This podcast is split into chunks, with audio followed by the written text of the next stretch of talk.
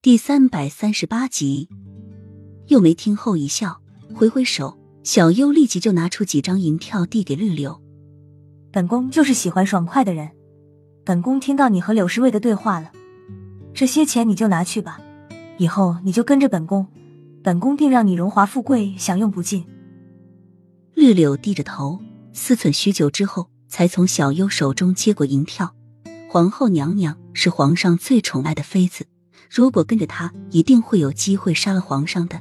等他替姐姐报了仇，他再以死谢罪。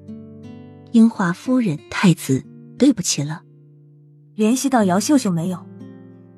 等绿柳一走，又梅就问身旁的小优：“没有。”小优回答。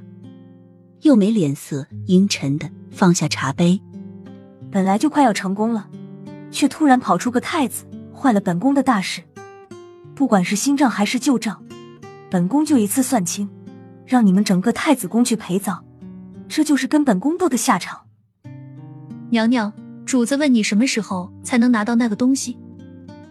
小优突然问道，神态和语气完全不像是一个宫女该有的。小小的眼睛发出狡黠的光芒。你去告诉主子，本宫很快就会得手。又没想了会答道。如果不是太子突然出来破坏，他早就拿到那个东西了，又何苦在这里待这么久？小优点点头，看着绿柳离去的方向。娘娘真的准备用这个绿柳，告诉他浅绿是如何死的？又梅轻轻一笑，那也要等他有这个命啊。太子使用妖术诅咒皇上，太子年纪尚幼，皇上必定认为是樱花夫人教太子这么做的。以皇上暴力的性格，整个太子宫都不会留下活口。就算皇上不牵连整个太子宫，但是绿柳一直睡在太子身边，他怎么会不知？所以太子、樱花夫人还有绿柳都逃不了。